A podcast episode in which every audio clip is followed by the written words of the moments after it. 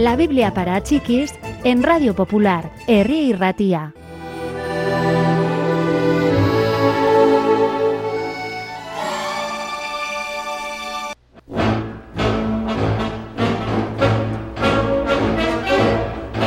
Nehemías trabajó incansablemente en la organización y reconstrucción de Jerusalén.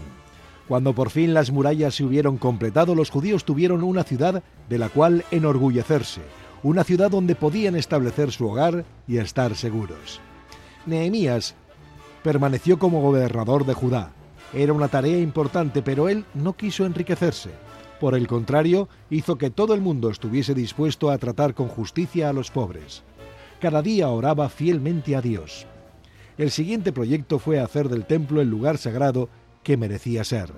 Un sacerdote judío llamado Esdras llegó a Babilonia con una multitud de sacerdotes, músicos, guardias y obreros y se hizo cargo de restablecer el culto en el santuario siguiendo las costumbres del pasado.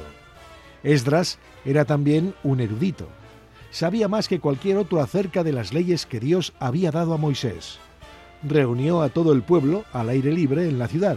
Allí, desde una plataforma de madera, leyó al pueblo la ley en hebreo tenía ayudantes junto a él para que tradujeran al arameo la lengua que entonces hablaba todo el mundo. Cuando el pueblo oyó las leyes se puso a llorar. Hemos fallado en la obediencia a nuestro Dios, dijeron. ¿Qué hacemos? No os disgustéis, respondió Esdras. Este es un día santo. Id a casa y preparad un banquete. Compartid vuestra comida y vuestro vino con todo aquel que no tenga suficiente. La alegría que Dios os da os hará fuertes.